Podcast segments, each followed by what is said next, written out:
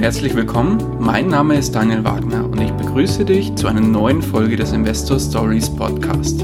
Erfahre von anderen Investoren, wie sie gestartet sind und welche Erfahrungen sie auf ihrem bisherigen Weg gemacht haben. Lass dich von ihren Geschichten, Strategien und Vorgehen inspirieren und schreibe deine persönliche Investor Story.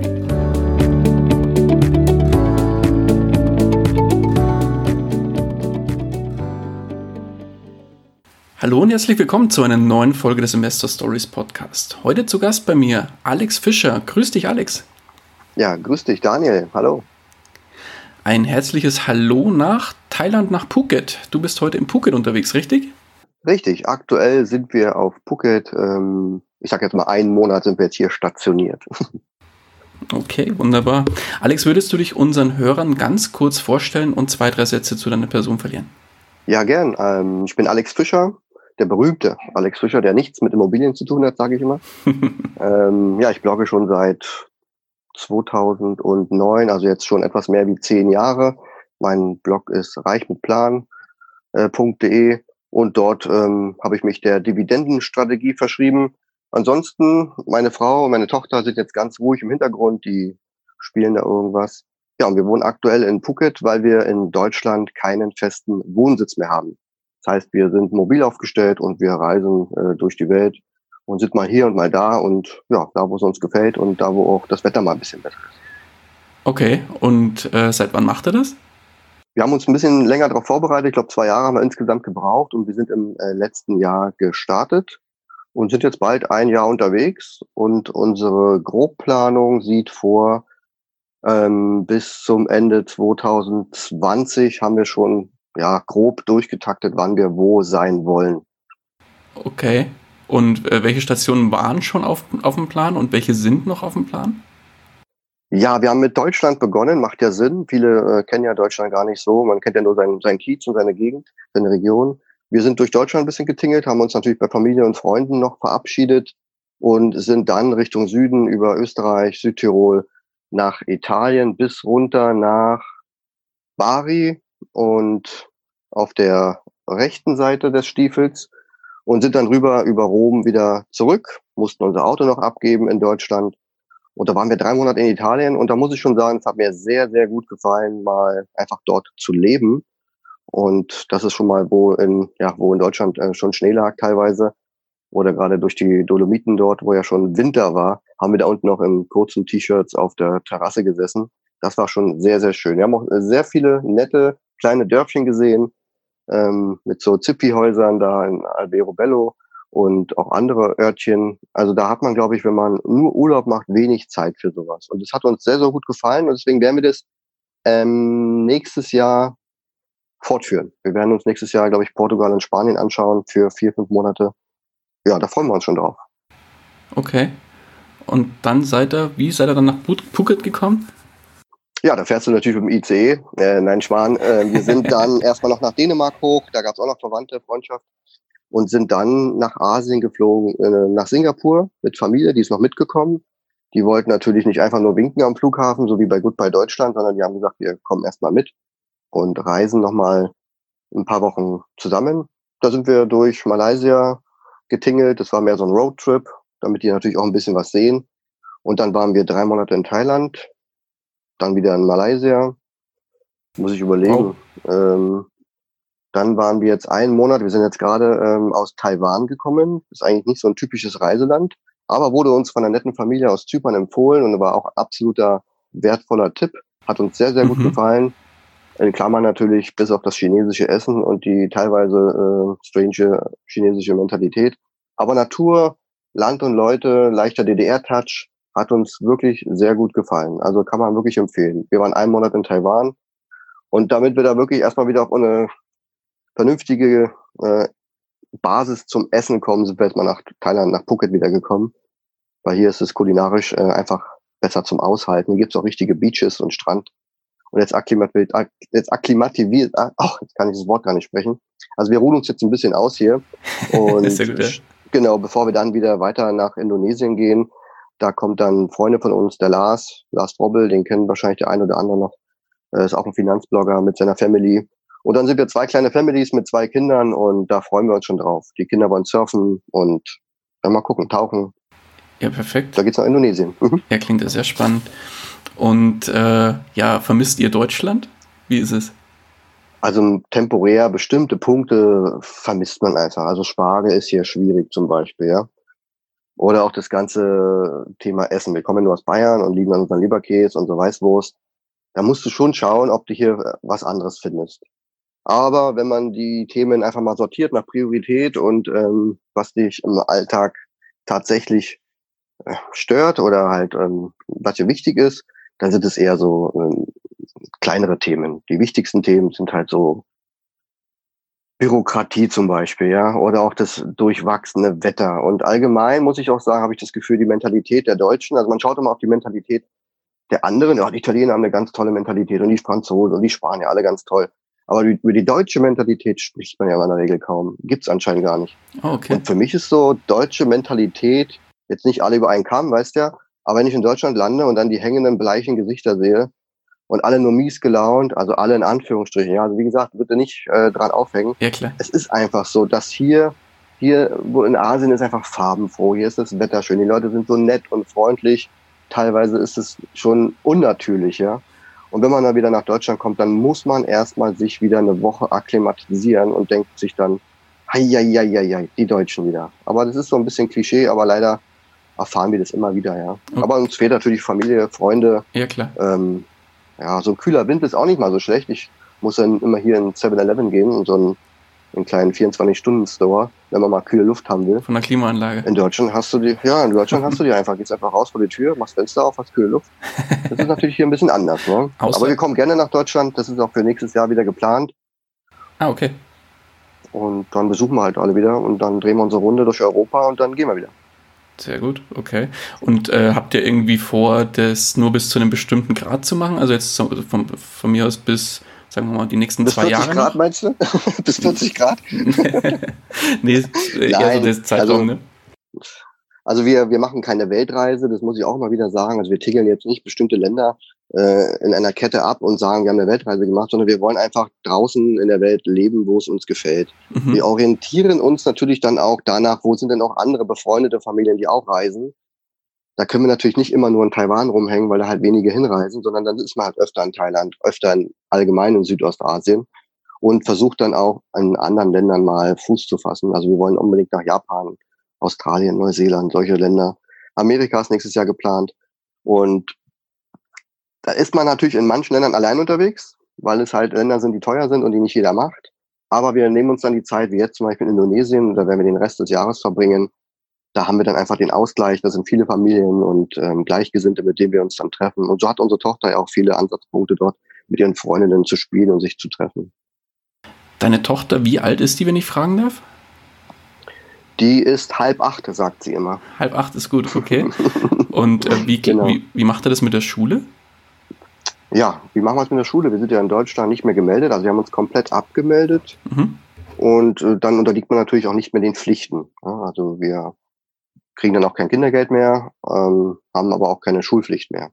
Schulpflicht heißt ja in Deutschland, dass man ein Schulgebäude besuchen muss, damit die Kinder dort beschult werden ähm, was wir nicht machen, ist, dass wir nicht lernen. Also wir lernen ja genauso wie, wie, wie Schüler äh, in der Schule, nur nicht nach Lehrplan in der Breite und der Tiefe, sondern bei uns geht's ja in der Grundschule im Moment ums Lesen, Schreiben, Rechnen, Englisch und die Themen, die uns interessieren. Das ist für uns erstmal im Fokus. Das ist so die Grundschulzeit, das ja so drei bis vier Jahre.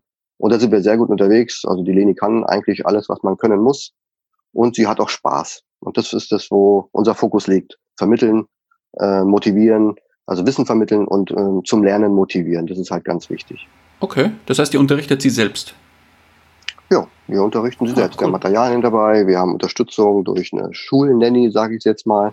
Okay. Das ist halt äh, jemand, der nicht mit uns lernt, sondern der so eine Art Bindeglied zwischen uns und unserer Tochter ist. Weil du weißt ja selber wahrscheinlich, äh, oder vielleicht deine Tochter ist vielleicht noch ein bisschen zu klein, ähm, wenn wir ihr was sagen oder wenn, ne, wenn, ihr, wenn die Eltern dem Kind was sagen, dann heißt es ja mal, die Eltern haben es gesagt. Ne? Genau. Wenn aber eine dritte Person das Gleiche sagt, dann heißt oh, die dritte Person hat aber gesagt. Und dann mache ich das auch. Ne? Und da geht's mehr um Motivation und um Lernmethoden vermitteln. damit der Spaß am Lernen halt hoch bleibt. Und dann haben wir alle was davon. Also unsere Tochter hat was davon und wir ja genauso. Ja, also ist ja, ja in unserem Sinne, dass unsere Tochter ja trotzdem ähm, Zugang zur Bildung bekommt. Ja. Definitiv, ja, spannend. Sehr, sehr spannend. Ja, Alex, jetzt bist du aber heute natürlich ein Gast des Investor Stories Podcast. Das heißt, da geht es auch ein bisschen um deine persönliche Investor Story. Und da würde ich jetzt gerne mal ein bisschen einsteigen mhm. und später gerne nochmal auf das Thema Reisen und zurückkommen. Aber vielleicht jetzt nochmal ein bisschen mal dahin zu führen, die Uhr würde ich gerne mal ein bisschen zurückdrehen. Wenn du jetzt mal so ein bisschen zurückdenkst, wann ging es denn bei dir überhaupt los, dass das Thema Investieren, äh, Investieren bzw. Finanzen für dich zum Thema wurde? Eigentlich habe ich damit sehr, sehr früh begonnen. Ich habe schon immer, also schon vor der Ausbildung, schwanger gelegen mit dem Thema, wie kann ich irgendwie mehr Geld verdienen, als ich zum Leben brauche. Aber ich bin früher vom Mindset her immer nur auf die Idee gekommen, die nächste Pommesbude in der Straße aufzumachen, was natürlich mit einem hohen Invest ins, ähm, einhergeht. Und am Ende wusste ich auch, das kann nicht die Lösung sein. Also das war nicht mein Ziel.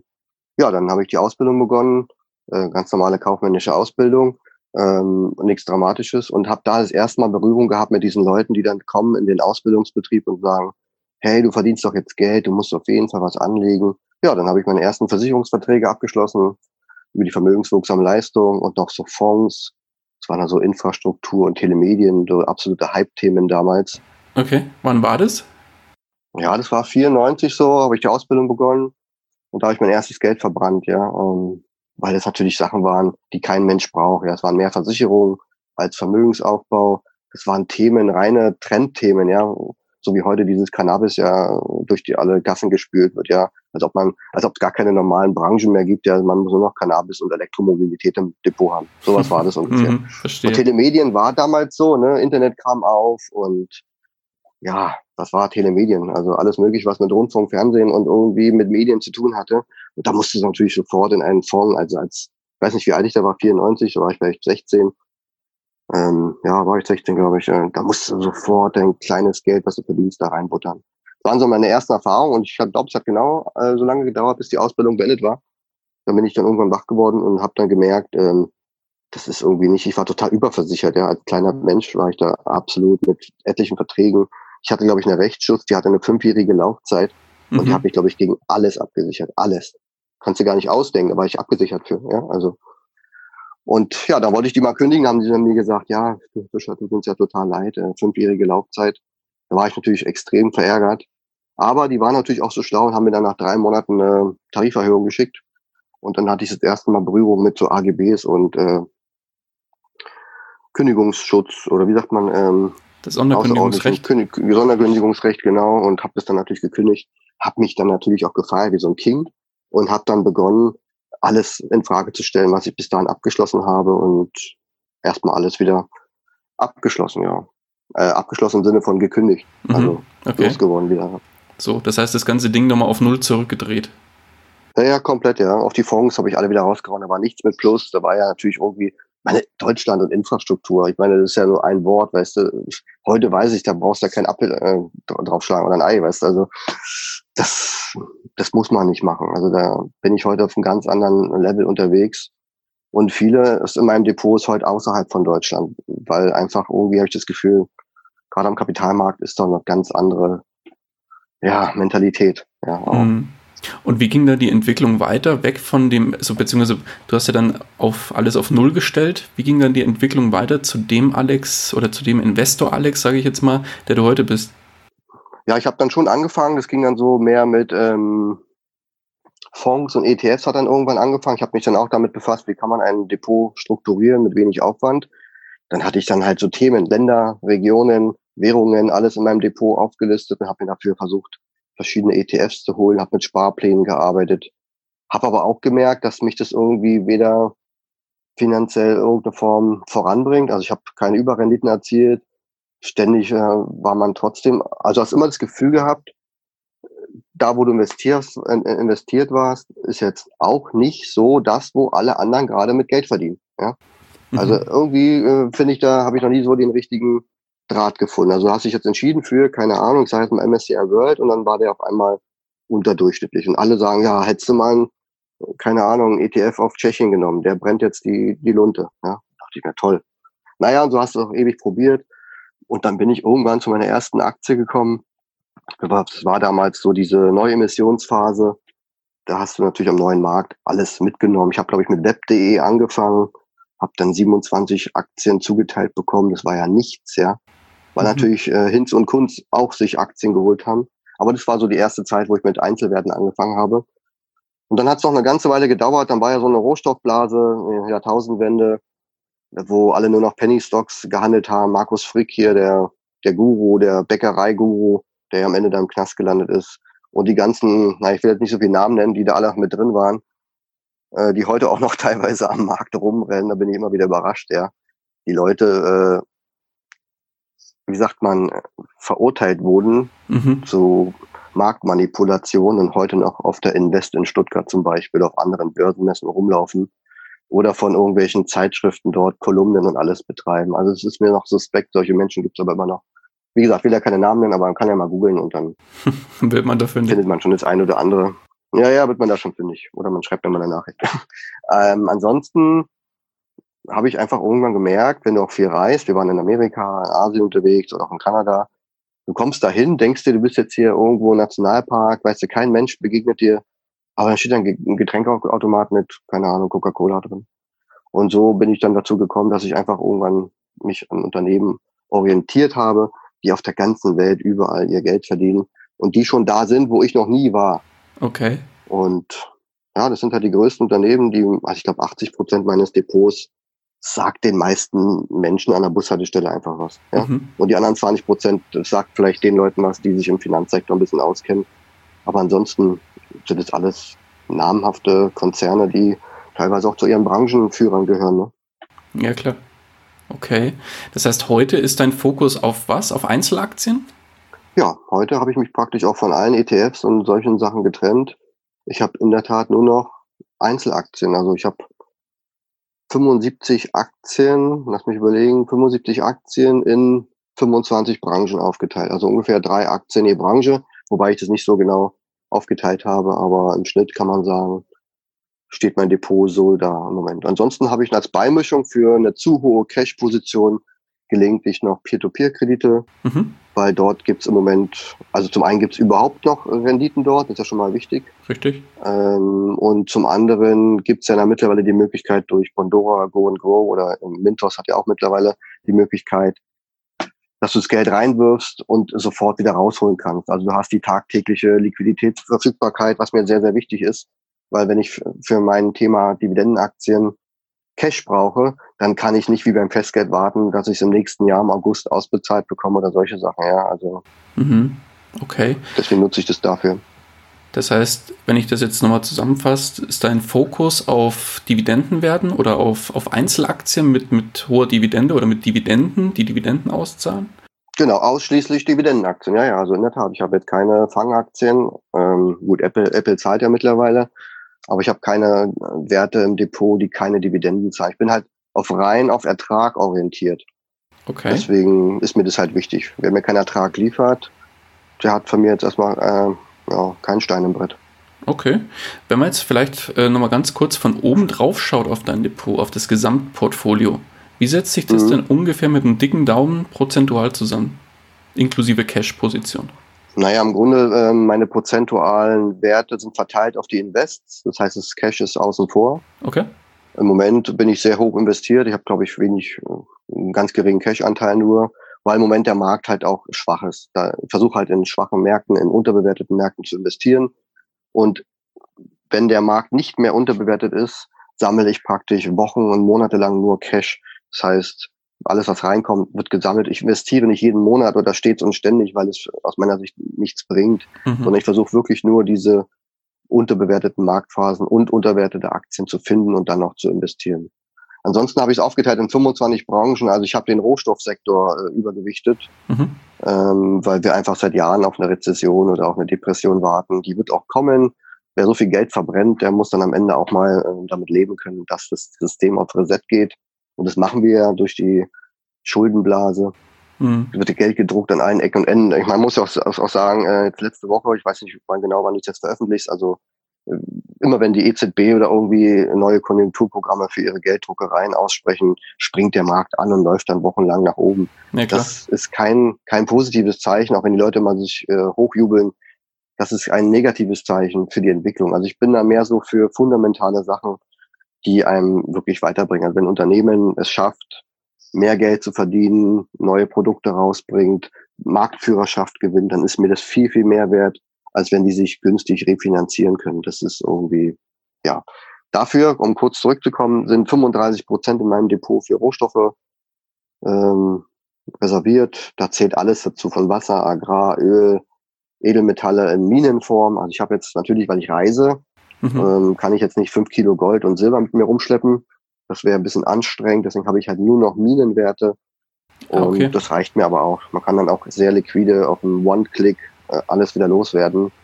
Und wenn du natürlich so einen Goldklumpen hast, dann sollte man ihn nur haben, weil man ihn für immer haben möchte. Sind es dann so auch so ETCs, wie sie heißen, oder sind es dann klassische Minenaktien? Also von Minenunternehmen? Sind nur klassische, genau, nur klassische Minenaktien und auch dort konzentriere ich mich nur auf die Big Player. Das sind also Barrick, äh, solche Unternehmen zum Beispiel, oder Newmont Gold, Goldcorp, die jetzt fusioniert haben. Das sind dann die größten Goldproduzenten, die größten Minenkonzerne im Industriesektor, wie zum Beispiel Rio Tinto, BHP, auf solche Werte zum Beispiel. Okay. Und dann gibt's wie gesagt, Agrar, da gibt's die BayWa zum Beispiel oder John Deere, die diese ganzen geilen Traktoren und so herstellen. Das ist also ein mega geiles Unternehmen. Mhm. Ähm, ich glaube, dir gibt's ja kaum eine Ertragsstelle bei denen, weil wenn du so ein Bauer bist in Amerika mit so einem riesen Feld, weißt du, wo du fünf Tage abfährst, bis du das Ende vom Feld äh, ja, gefunden hast, der kauft sich einfach mal so einen geilen neuen Traktor und rennt mit dem Ding übers Feld. Solche Unternehmen mag ich einfach, ja. Okay. Das heißt, äh, wie viel von dem Gesamtportfolio ist dann überhaupt in P2P? Naja, den Cash nehme ich heraus. Das heißt, wenn ich ungefähr 10% Cash habe, das ist so meine Liquiditätsreserve, vielleicht auch 15, je nachdem. Mhm. Mal kommt ja mehr rein und mal weniger dann werde ich das, was über diesem Betrag liegt, investieren in Peer-to-Peer. -Peer. Also zehn Prozent lasse ich schon liegen, das kann ich, kann ich schon gut mit leben, kann ich nachts ruhig schlafen, unverzinst. Mhm. Aber alles, was da drüber ist, tut mir dann auch schon weh. Also ich möchte schon dann lieber ein paar Erträge haben. Okay. Das heißt, 10% liegt in Cash irgendwo auf dem Tagesgeld rum und bringt nichts, sag ich mal, und wartet auf, ja, na, auf seinen Moment, Einsatz. Im, Im Moment ja nicht. Im Moment ja nicht. Im Moment habe ich investiert, aber jetzt beginnt ja irgendwann die Phase, wo ich aufhöre zu investieren und dann ähm, geht ja automatisch, wird der, der Cashball immer größer und dann hast du irgendwann wieder ein Niveau erreicht, wo du sagst, okay, das ist jetzt ungefähr zehn Prozent meines Depots. Ja, und dann fängst du an, dir Gedanken zu machen, wo die nächsten zehn Prozent hingehen. Okay, und heute ist ja der 25.06. In knapp einem Monat geht das Interview online und wie ist heute Status Quo die Aufteilung? Ich glaube, sieben Prozent Cash habe ich aktuell. Mhm. Ich weiß, ich weiß nicht mal, wie viel wie viel da reinkommen, weil ich beziehe das Cash aus verschiedenen Quellen. Es sind ja nicht nur Dividenden. Zum Beispiel Axel Springer wird jetzt irgendwann von der Börse genommen, ja. Da wirst du dich nicht gegen wehren können. Ich habe jetzt die Möglichkeit, entweder investiere ich diesen, diesen Part in meinem Depot, der im Bereich Medien liegt und Medien ist bei mir mit vier Prozent gewichtet, dass ich sage, okay, ich investiere jetzt in KKR. Die haben ja aber keine kontinuierliche Dividendenzahlung. Das gefällt mir da nicht so gut, was die da machen. Ja. Also wie gesagt, von der, von der Ausschüttung her, das heißt, das werde ich wohl nicht tun. Also geht die, der Verkauf der Axel Springer Aktien praktisch in meine Cash-Position. Da gibt es also einen kleinen Sprung. So wird es zum Beispiel sein. Oder wenn ich jetzt äh, mein Businesskonto leer räume, dann geht es auch alles in diese Cash-Position. Weil zum Reisen brauchen wir auch ein bisschen Geld. Das heißt, ich nehme von unserem Business das Geld einmal im Jahr fürs Reisebudget und das, was übrig bleibt, wird praktisch in die Cash-Reserve zum Investieren reingepackt. Und dann sammle ich wieder von vorne. Ja. Und so wächst es und wächst es und wächst es. Ich hatte im letzten Jahr das Problem, dass ich durch eben, ich habe meine ganzen ETFs verkauft, da kam viel Cash rein, dann habe ich auch gut verdient, äh, ne? man ist ja trotzdem fleißig, äh, kam viel Cash rein, aber der Markt war mir mit meinem System, was ich verfolge, noch nicht reif. Das heißt, ich habe immer ewig gewartet, es investieren zu können. Und es hat, das Warten hat sich am Ende gelohnt. Ja? Ende 2018 war es dann soweit und dann habe ich mein ganzes Cash investiert und wenn ich stets und ständig investiert hätte, dann würde ich heute auf massiven Minuswerten sitzen, ja. Ja, was ist für dich so ein Kennzeichen, dass du sagst, so, jetzt ist der Markt reif und jetzt investiere ich? Naja, so ein Markt muss man ja immer anhand von Kennzahlen bewerten. Also ich versuche halt bei den einzelnen Aktien, die ich beobachte, sie ähm, zu bewerten. Und dann versuche ich, zum Beispiel die Dividendenrendite ist eine, eine eigentlich ganz gute Kennzahl. bei solide zahlenden Unternehmen. Und jetzt versuche ich zu dieser Dividendenrendite nach anderen Bewertungskennzahlen zu suchen, welche mit ihr korrelieren.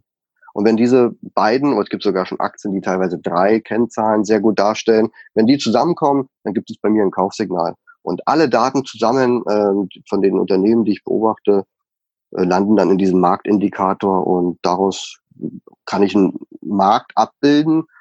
Ist jetzt kein Markt wie der DAX oder der Dow oder weltweit, sondern es ist der Markt, so nenne ich es, mhm. der großen, bekannten, dividendenzahlenden Unternehmen. Also knapp 400 Aktien beobachte ich jetzt und das ist schon in Marktkapitalisierung praktisch ein ganz großer Teil des Marktes, also wenn da nur die großen, größten Konzerne ja auch drin sind. Mhm. Ja, und wenn der, das ist eine Skala von, von, von 0 bis 100, wenn der Markt oder die, dieser Wert unter 30 Prozent fällt, dann ist das, wo ich aktiv werde. Es kann bis 20 runtergehen, natürlich, äh, kann auch bis 17 oder 15 Prozent runtergehen.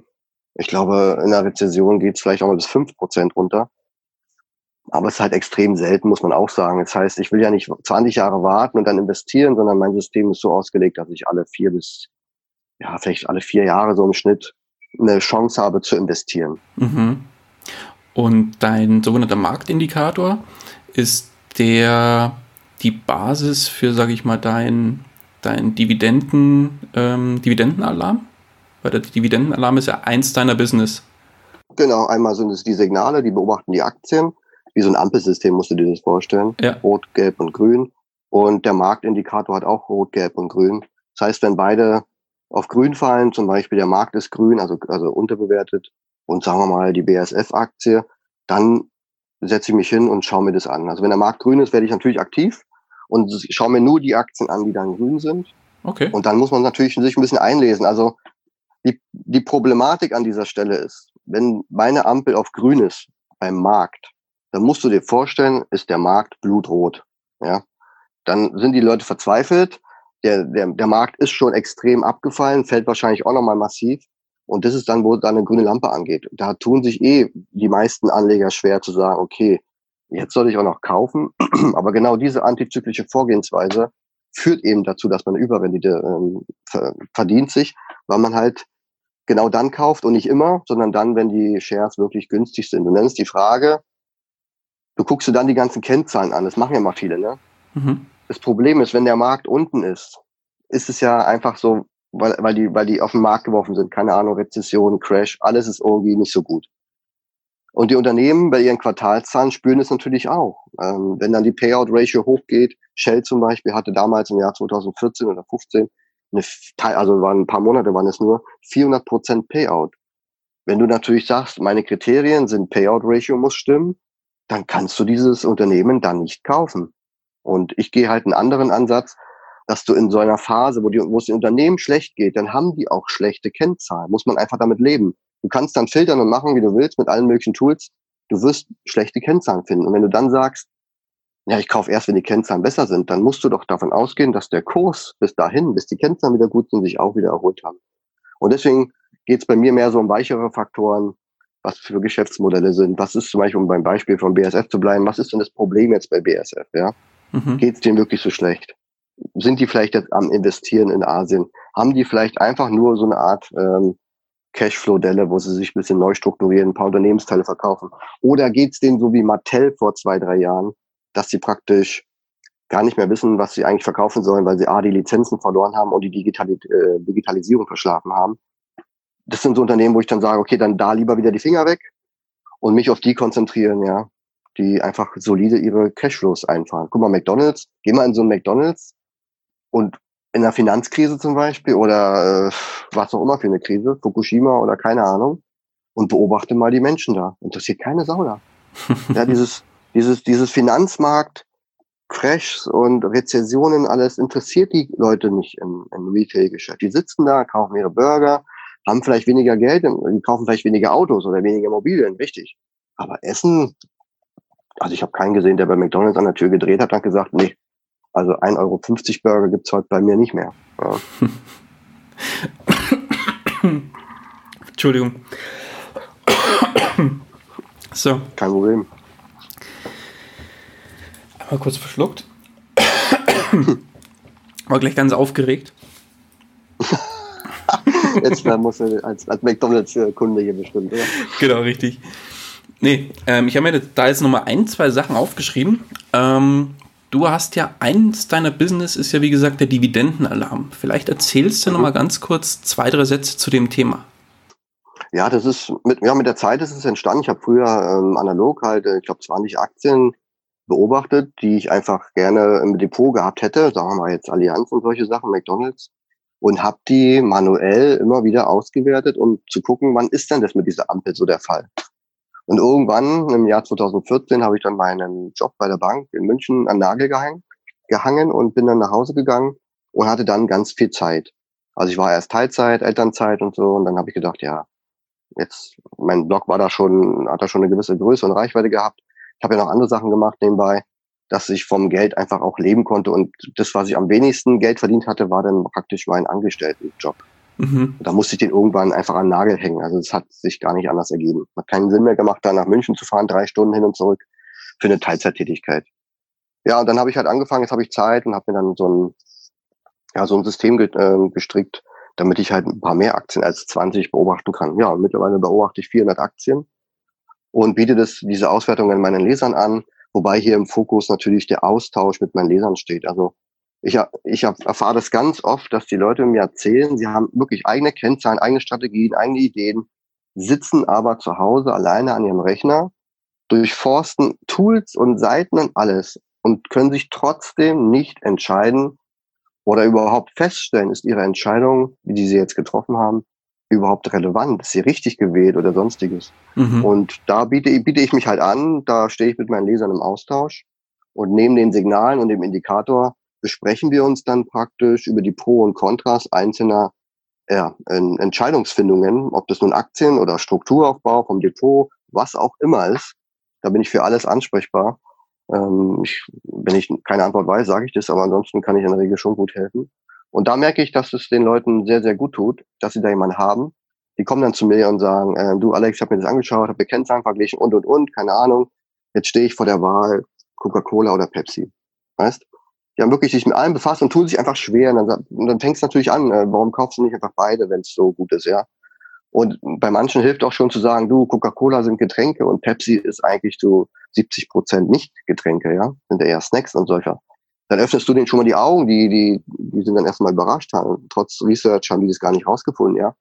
Und so äh, bin ich da im Austausch mit meinen Lesern oder mit meinen Mitgliedern. Ja. Und das macht mir natürlich auch viel, viel, viel Spaß, ähm, weil das ja genau mein, mein Hobby auch ist. Also Finanzen und das Ganze mit den Unternehmen, das alles herausfinden. Und durch meine Leser habe ich auch schon ganz viele Unternehmen kennengelernt, die ich vorher nicht kannte. Also war auch ganz spannend. Ja, sehr cool. Okay, aber jetzt würde ich nochmal gerne mal die Schere zurück zum Thema Reisen schlagen. Ähm, mhm. Jetzt bist du ja in Thailand unterwegs. Da ticken die Uhren ja ein bisschen anders. In Form von, dass du fünf Stunden, glaube ich, vorne bist, hast du vorhin gesagt, richtig? Naja, vorne wäre schon cool, ne? Dann hätte ich natürlich einen, einen extremen Marktvorteil. Ah, zurück bist du. äh, nee, nee, ich bin schon, also ähm, wenn ich aufstehe, schlaft ihr noch. Aber ich habe jetzt keinen Marktvorteil dadurch. Ne? Ich muss halt auch so warten. Ne? Bei mir macht die Börse dann praktisch um 13 Uhr oder so auf. Bei mhm. euch 9 Uhr plus 5, muss ich selber mal rechnen. Ach nee, so dann doch 14 Uhr. Aber wie gesagt, dann gehst du nach Malaysia, dann sind es wieder sechs Stunden oder nach Singapur sieben Stunden oder keine Ahnung. Also es ist immer wieder eine, eine Anpassung, ja. Ja, und wie handelst du sowas?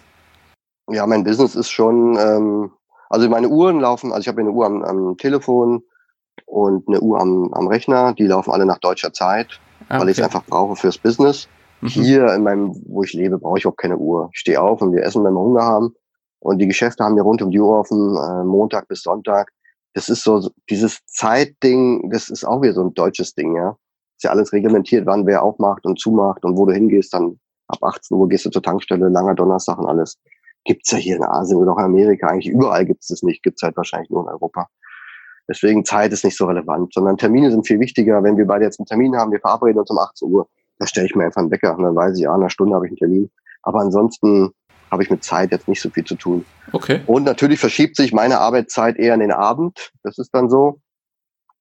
Aber ansonsten, ich kann auch früh gut arbeiten, weil dann kann ich so viele Mails verschicken an meine Kunden dann antworten die nicht gleich, weißt du? Das ist auch ein absoluter, absoluter Vorteil.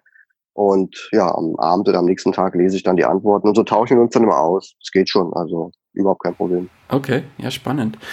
Schwierig, schwierig wird es wahrscheinlich, genau am anderen Ende der Welt. Also wenn du dann in Vancouver bist oder so, also in Kanada zum Beispiel dann so, oder aus Australien und dann wirklich so 14 Stunden oder so Zeitverschiebung oder, also genau einmal umgekehrt bist. Das heißt, du legst dich hin, weil du K.O. bist und die anderen stehen auf, dann weiß ich auch nicht so genau. Aber da muss ich wahrscheinlich mehr Nachtschichten einlegen oder so. Aber das werde ich dann Ende nächsten Jahres sehen, wie wir das machen. Okay, ja, spannend. Okay, und ihr lebt oder du, nee, eigentlich muss ich sagen, ihr, ihr lebt ja quasi dann aus den Einnahmen von verschiedenen Online-Business von dir?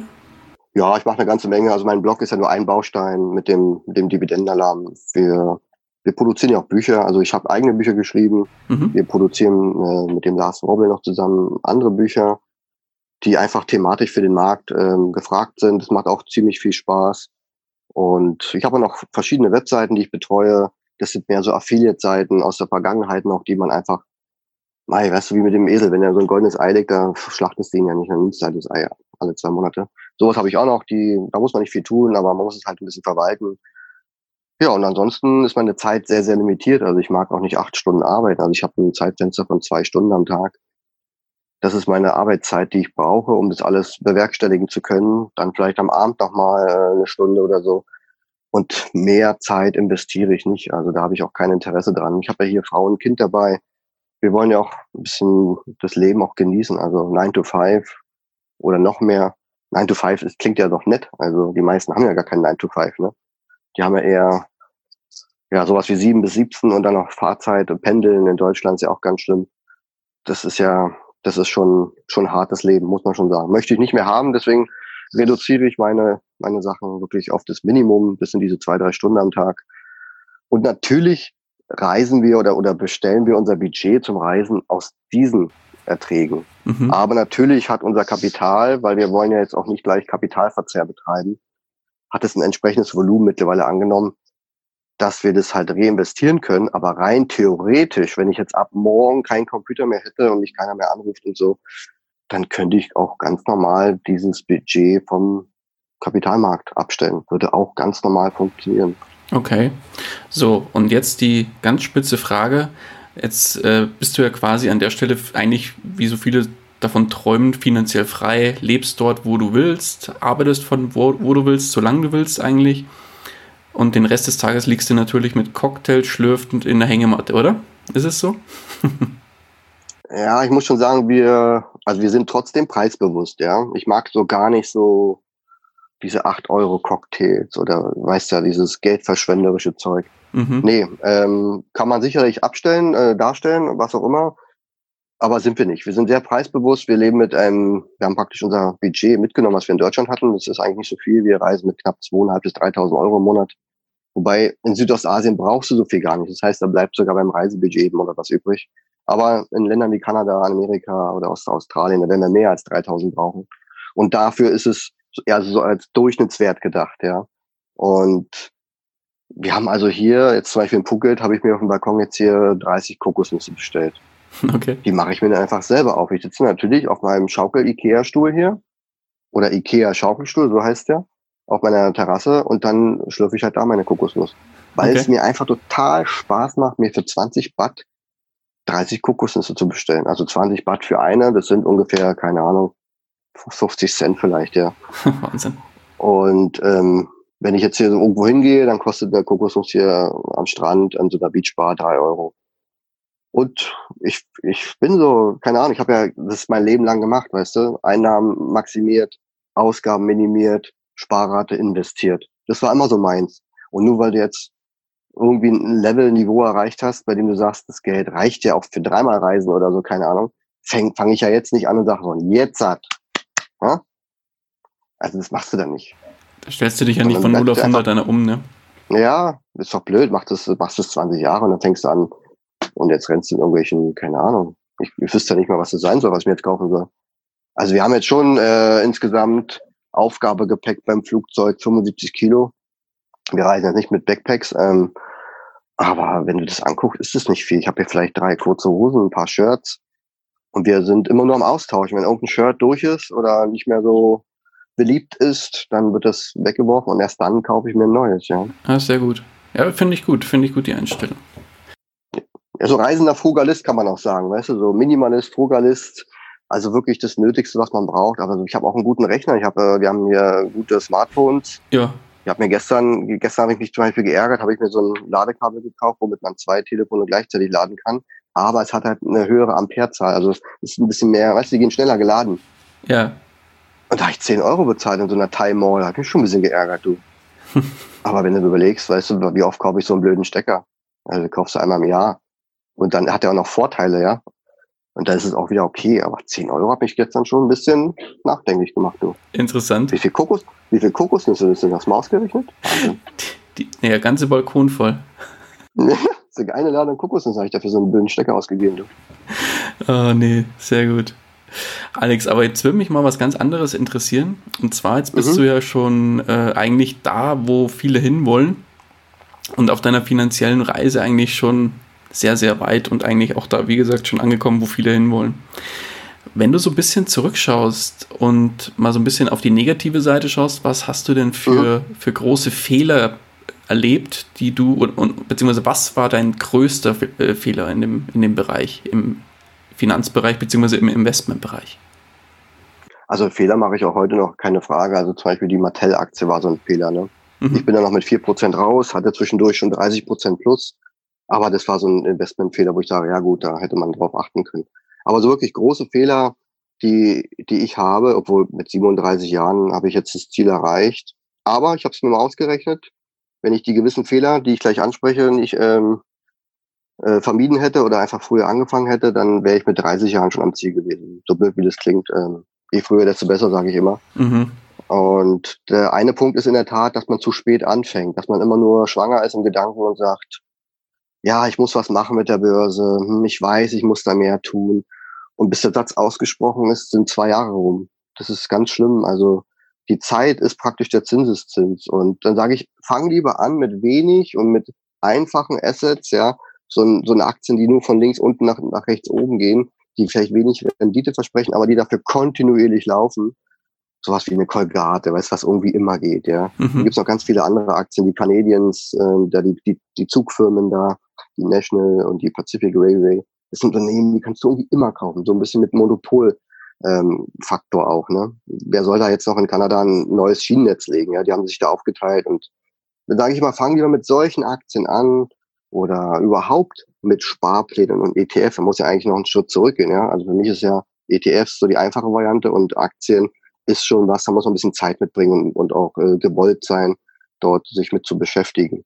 Aber zur Not zwei, drei ETFs, Sparpläne rein, Ausgaben minimieren, Einnahmen maximieren dann die Sparpläne dynamisch aufblähen du glaubst gar nicht, wie schnell das dann geht. Und das habe ich zu spät gemacht. Ähm, ich habe einfach natürlich gespart, aber nicht im Verhältnis zu meinem Einkommen am Anfang. Wenn du, keine Ahnung, 2000 netto hast, dann treffe ich Leute, die sagen mir, wieso, ich mache doch für 150 jeden Monat Sparpläne. So, und ich habe dann gesagt, du, ich habe in meiner Hochzeit, steht auch in meinem Buch drin, glaube ich, 62 Prozent Sparquote gehabt.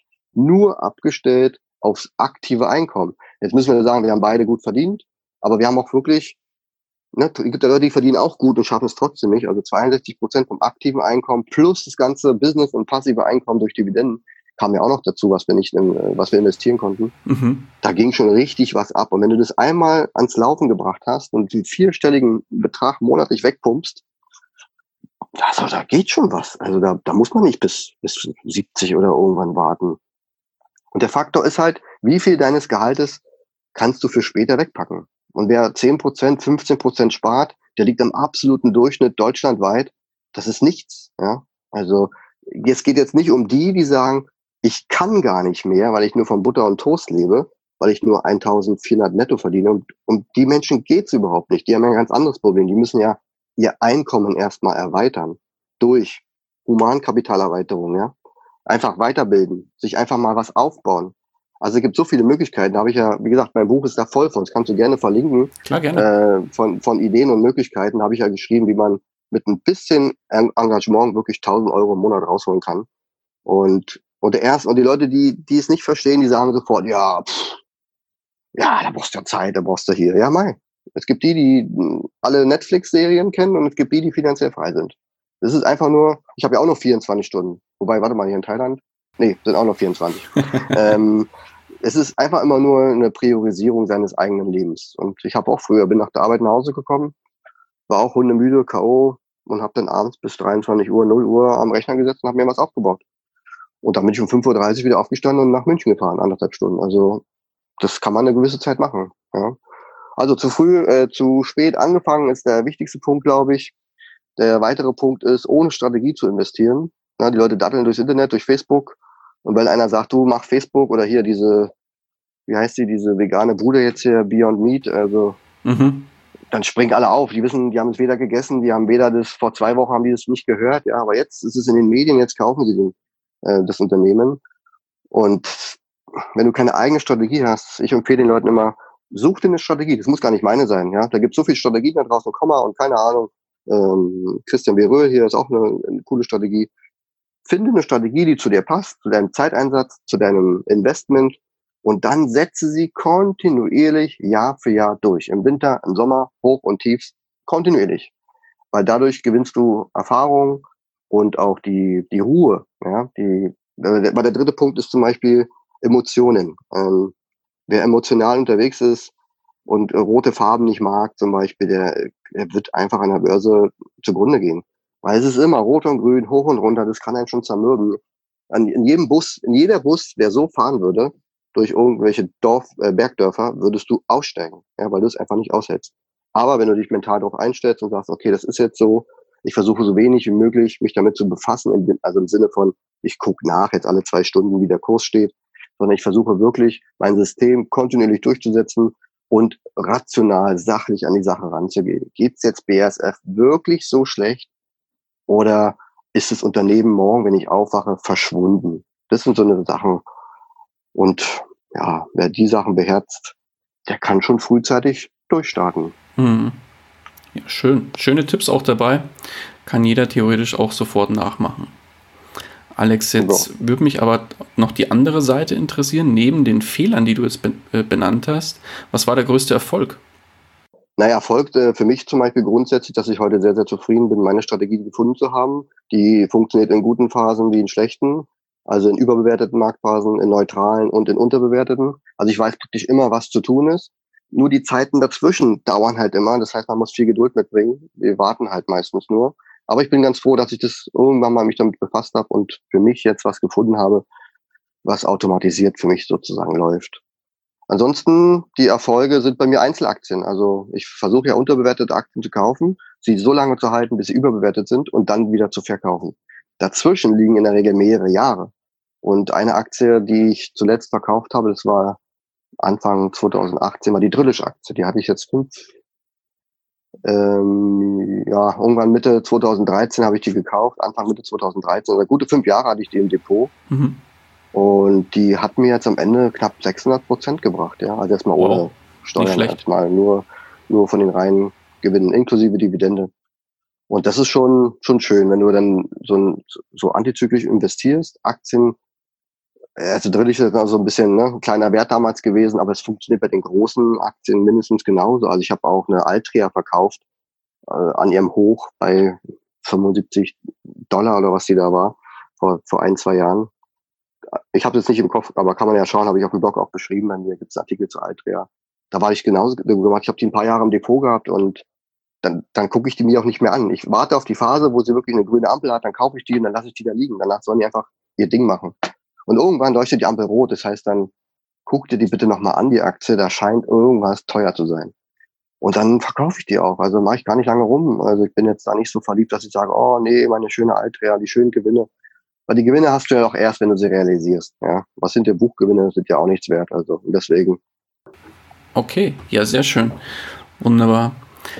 Aber Alex, jetzt hast du so schön gesagt vorhin, dass jemand, der vielleicht 1400 Euro netto verdient, ja erstmal ein ganz anderes oder ganz anders starten muss als oder sich Gedanken darüber machen muss, äh, als das, wie hoch ist meine Sparrate.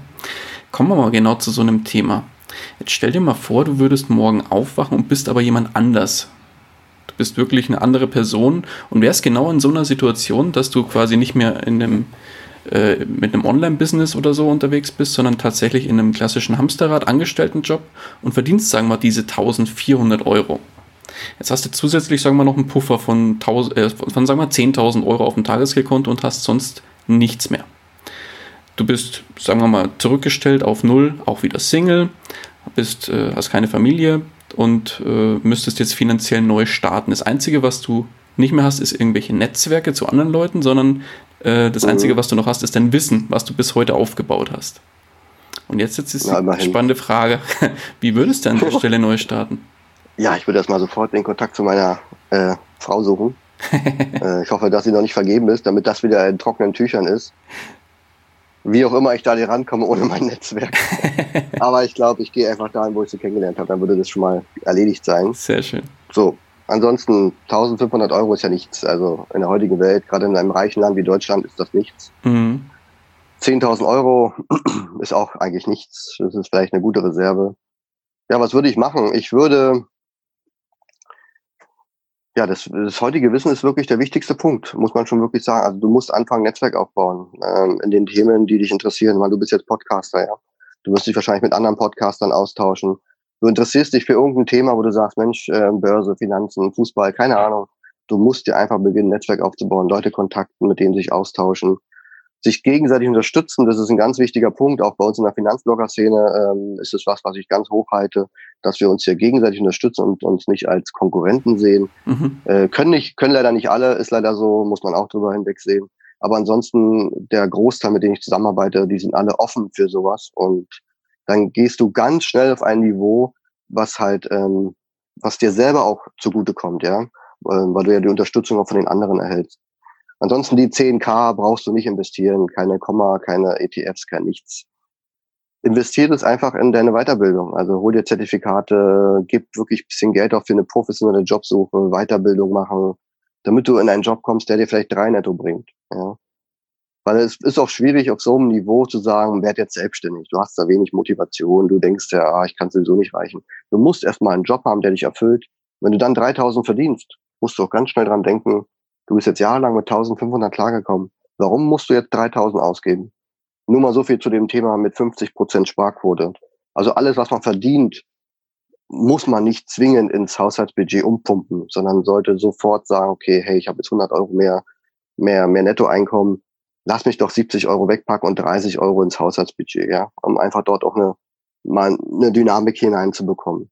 Und die 10k investierst du dann wirklich in deine Ausbildung, vielleicht in Aufbau einer Selbstständigkeit. Für mich kommen ja nur Online-Business in Frage. Ich will ja überhaupt nichts machen mit einer Tür dran oder mit einem Stuhl oder sowas. Mhm. Oder keine Ahnung. Also für mich kommen nur passive Online-Einkünfte in Frage. Da kann man auch klein anfangen. Der Vorteil ist im Online-Business, du brauchst kaum Geld zum Starten. Du brauchst einen Rechner und äh, Kontakte und dann schreibst du was oder produzierst du ein Audio, ja. Du brauchst ein Mikrofon. Aber wirklich Geld brauchst du eigentlich nicht. Man kann ganz viele Online-Business starten mit ganz, ganz wenig Geld.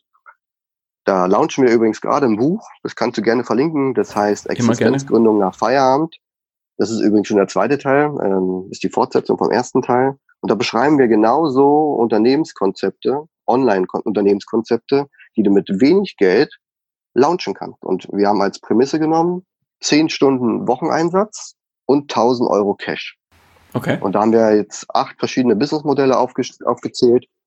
Und ja, also wer es damit nicht schafft oder versucht zumindest oder was findet, okay, dann müssen wir nochmal ein neues Buch machen mit nochmal anderen acht Themen. Aber es wäre jetzt die einzigste Ausrede, der sagt, okay, ist jetzt kein Thema für mich dabei. Aber es ist wirklich so, also man muss sich was aufbauen und wegkommen von diesem Hamsterrad.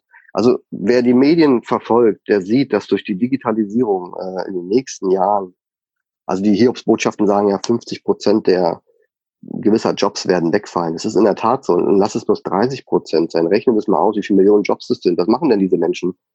Gute Frage, äh, ja. Die, das, es wird zwanghaft dazu führen, dass man dieses Grundeinkommen einführt. Weil du die Menschen ja irgendwo abholen musst. Du kannst ihnen keine Jobs geben, weil es die nicht mehr gibt. Die Menschen sind nicht in ihrer Situation so weit, dass sie sagen, ja moin, dann werde ich halt selbstständig. Hm? Mache ich halt einfach so. Sie werden einfach sagen, ich gehe nach Hause und bin da. Und dann, wie, wie, wie soll das gestalten? Und, und je mehr Menschen in dem, in dem System, in unserer Gesellschaft diesen Schritt gehen, desto mehr muss der Staat da intervenieren. Und deswegen wird dieses Grundeinkommen nur aus der Hinsicht kommen müssen, was ich überhaupt nicht befürworte, aber es wird am Ende gar keine andere Möglichkeit geben. Mhm. Oder die, die Leute werden gezwungen, Jobs zu machen, die, die, die keiner braucht. Also hier in Asien oder auch Amerika stehen die Leute, da gibt es keine Ampel an der Baustelle auf der Straße, da stehen Leute mit so einem Lollipop und halten den und her. Mhm. Oder die halten die, die Tür auf. Also es gibt dann auch Jobs, leider, das, da sind wir noch in Deutschland wahrscheinlich weit entfernt. Das sind für mich keine Jobs, das sind halt äh, Tagelöhner, die, die, damit können die ihren Auskommen gar nicht bestreiten. Die machen dann drei, vier solcher Jobs. Aber die Firmen leisten sich solche Menschen, um halt einen Service darzustellen und wahrscheinlich auch den Menschen überhaupt eine, eine Grundlage zu bieten, sich ein bisschen was dazu zu verdienen. Okay. Ja, spannend. Okay. Ja, ähm, aber Thema Bücher, was du jetzt gerade genannt hast mit deinem Feierabend mhm. und die Existenzgründung nach Feierabend, verlinken wir auf jeden Fall sehr, sehr gerne in den Show Notes. Äh, lässt du mir dann einfach die Links zukommen zu den Büchern, dann verlinke ich die sehr gerne. Ja, ja, genau. Und ähm, bleiben wir vielleicht kurz beim Thema Bücher nochmal. Gibt es denn aus deiner Sicht Bücher, die dich dahin gebracht haben oder dich dabei unterstützt haben, dahin zu kommen, wo du heute stehst die du unseren Hörern wärmstens empfehlen kannst? Ja, der Büchermarkt ist natürlich riesengroß und es gibt wahrscheinlich unzählige Bücher. Es hängt doch immer ein bisschen davon ab, äh, was jeder so für Themen präferiert. Ne? Also wer nach Depotstruktur sucht, wie man überhaupt anfängt, sich ein Depot aufzusetzen zum Beispiel, ja, und auch unter der Prämisse wenig Zeit aufwenden zu müssen. Ich glaube, der kann sich so einen Gerd Kommer hier souverän investieren holen, ja. Zwei, drei Fonds und dann Sparpläne rein und dann kann er wieder in seine Arbeit gehen und versuchen, mehr Geld reinzuholen, damit die Sparpläne dynamisch wachsen. Sowas zum Beispiel. Oder wer Dividendenaktien ähm, präferiert, da ist ja Christian B. Röhl mit seinem Coolbleiben und Dividenden kassieren eine gute Anlaufstelle. Das empfehle ich irgendwie jedem, der bei mir aufschlägt und sagt, ach, Dividenden, was muss ich wissen? Also ich bin, allein aus dem Grund bin ich noch nicht mal, äh, habe ich das Thema verfolgt, mein eigenes Dividendenbuch zu schreiben. Also in meinen beiden Büchern, die ich geschrieben habe, ist auch ein bisschen was drin, aber ist nur zum Thema meiner Strategie. Weil es ist für mich ein perfektes Buch. Also was soll ich mich jetzt da hinsetzen und das gleiche in Grün nochmal schreiben? Ja? Also dann empfehle ich das lieber. Der Christian freut sich und dann haben, äh, haben alle das gleiche Grundwissen auf jeden Fall zu diesem Thema. Also es ist auch sehr unterhaltsam, das Buch vom Christian. Definitiv kann ich nur ans Herz legen. Ja, auf jeden Fall. Ansonsten finanzielle Freiheit wird, ähm, wer motiviert werden möchte, Robert Kiyosaki, Bodo Schäfer oder Napoleon Hill, das sind so die drei, die da empfehlenswert sind. Ja. Sehr gut, schöne Tipps dabei. Verlinken wir auch nochmal einige in den Show Notes. Mhm. Gut, dann kommen wir langsam zum Ende, Alex. Dann haben wir die Stunde auch langsam schon geknackt. Sehr schön. Kommen wir zu dem abschließenden Rat, dem du einem Einsteiger, der jetzt mit dem Investieren beginnen will, mit auf den Weg gibst. Welcher Rat oder welchen Rat hast du für so jemanden? Also jemand, der sagt, er möchte Geld investieren. Mhm. Okay, wir gehen mal davon aus, dass er den Ratschlag mit der Selbstständigkeit oder sich dem Aufbau eines zweiten Standbeins nochmal überlegt und dann vielleicht diesen Weg auch nochmal einschlägt. Aber ansonsten ist es in der Tat so, frühzeitig eine individuelle Anlagestrategie zu finden. Das ist nicht leicht. Dafür muss man sicherlich die ein oder anderen Bücher lesen, sich aus vorhandenen Strategien vielleicht eine eigene stricken, weil eben nicht alles 100 Prozent ähm, für einen selber passt. Und diese dann konsequent Jahr für Jahr und Marktphase für Marktphase umsetzen. Also mehr in die Automatisierung zu kommen und eben nicht jeden Tag den Rechner anzumachen und vor diesen Tools zu sitzen und sagen, ach, was suche ich denn mir jetzt für eine Aktie?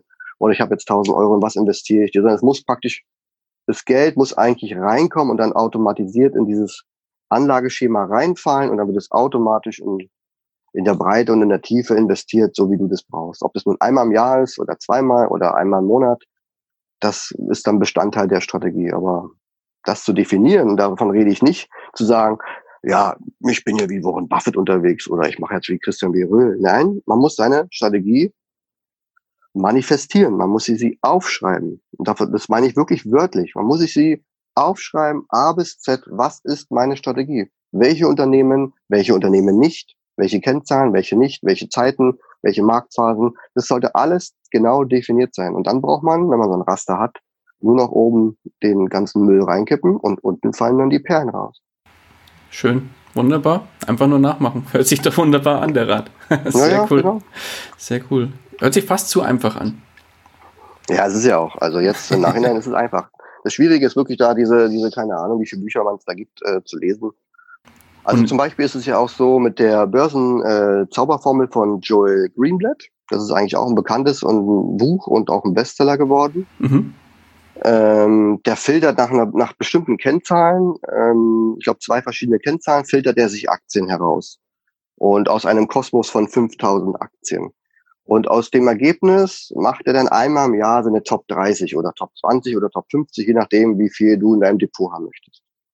Und dann kaufst du dir die und im nächsten Jahr machst du wieder diese Auswertung und haust die raus, die nicht mehr im Ranking sind, in den Top 50 und nimmst die neuen Werte auf, die jetzt neu im Top 50 sind. Es klingt total simpel und in seinem Buch ist auch beschrieben, wie erfolgreich er damit ist. So, und jetzt fängst du an, das mal nachzumachen. Und dann merkst du ganz schnell, wie sollst du denn als kleiner Mensch 4000 Aktien screenen nach genau diesen Dingen. Also es gibt schon Tools wie von TraderFox zum Beispiel, die bieten da sowas an. Aber unterm Strich hast du die Schwierigkeit, diese Masse am Markt einfach zu, zu screenen und zu scannen. Und dann, wenn du natürlich die, den Service von, äh, von dem guten Joel buchst, der es auf seiner Webseite anbietet, dann musst du ja auch wieder in Vorleistung gehen. Du kaufst jetzt erstmal was und musst natürlich dem Datenmaterial auch wieder vertrauen, ja. Und da ist immer so die Schwierigkeit, ich habe das mal eine Weile gemacht, in so einem separaten Musterdepot, habe gesagt, okay, ich versuche das mal. Ich habe das nach zwei Jahren, habe ich das eingestampft. Das ist einfach zu aufwendig. Und du bist dann immer nur Hinterherrennen und hast immer das Gefühl, naja, hm, soll ich jetzt diese Aktie wirklich verkaufen, nur weil sie jetzt nicht im Ranking ist? Die lief super gut und alles, ja. Mhm. Also es gibt so, aber so kann man sich zumindest mal äh, verschiedene Sachen heraussuchen und daraus dann sich eine eigene Strategie bauen. Und dann irgendwann geht's los. Sehr gut. Okay, Alex, dann sind wir auch schon am Ende angekommen. Dann würde ich sagen, wenn dich mhm. einer unserer Hörer oder Hörerinnen erreichen will, wie kann man dich denn am besten erreichen? Ja, gebe ich am besten gleich mal meine Telefonnummer durch. Das ist die plus plus, äh, nicht plus plus plus 49. Nein, natürlich nicht. Ähm, ich habe ja gar kein Telefon mehr mit Telefonnummer. Ich habe ja in jedem Land, wo wir sind, eine neue SIM-Karte. Mhm. Kann ich leider überhaupt keine Telefonnummer mehr geben. Ähm, ja, ansonsten über meinen Blog halt reich mit Plan oder dividendenalarm.de. Ja, was gibt's noch? Facebook gibt's auch. Alex Fischer bei Facebook ist wahrscheinlich eher so ein Sammelbegriff. Da wird es den einen oder anderen äh, geben, ja. Ja, da gibt's glaube ich 570. Und ansonsten findet man es auch über meinen Blog. Da habe ich natürlich die Social-Kanäle auch verfolgt, äh, äh, verlinkt. Mhm. Ja, ansonsten bei Amazon kann man auch Alex Fischer eingeben. Da muss man natürlich das Buch von dem Immobilientypen nicht kaufen. Und dann findet man mich dort auch. Also ich glaube, wer, wer mich findet, der äh, sucht, der findet mich auch. Alles klar. Im Zweifel verlinken wir auch nochmal ein, zwei Seiten in den Shownotes. Dann ja, man noch so, besser. Genau. Wunderbar, Ansonsten, Alex. was, was, ja. mir, was mir noch äh, am, am Herzen liegt, das kannst du gerne mit verlinken. Na klar. Wir haben ja auch ein Reise, so eine Art Reiseblog, wobei wir jetzt nicht jeden Tag schreiben, wo wir gerade sind, sondern wir berichten eher über allgemein über das Reisen und wo wir gerade so sind. Das geht natürlich auch über Instagram, aber auch über unseren Blog reisefamily.com. Und ja, da könnt ihr auch mal meine Frau und meine Tochter sehen, die sehen auch ganz nett aus. Und ähm, ja, die betreiben beide diese Instagram- und Blog-Kanal. Ja, sehr cool. Auf jeden Fall werden wir das auch verlinken. Sehr, sehr cool. Genau. Da Alles kann man klar. uns wirklich folgen, in dem Sinne vom, im Sinne von Reisen. Ich, ich bin, ihr habt auch eine Facebook, ich glaube eine Gruppe ist es, gell? Nee, eine Seite gibt es. Oder da. eine Seite. Seite und mhm. Instagram, mhm. genau, Instagram, ja. Ich glaube, Pinterest gibt es da auch, aber. Da bin ich auch schon fleißig am Folgen und schaue mal nach, was, wo ihr gerade so seid. Das ist immer ganz spannend. Genau, na, wir starten jetzt mit Indonesien bald und da freuen wir uns schon riesig drauf. Ja. Sehr gut. Ja, Alex, dann würde ich sagen, mach mal einen Haken dran.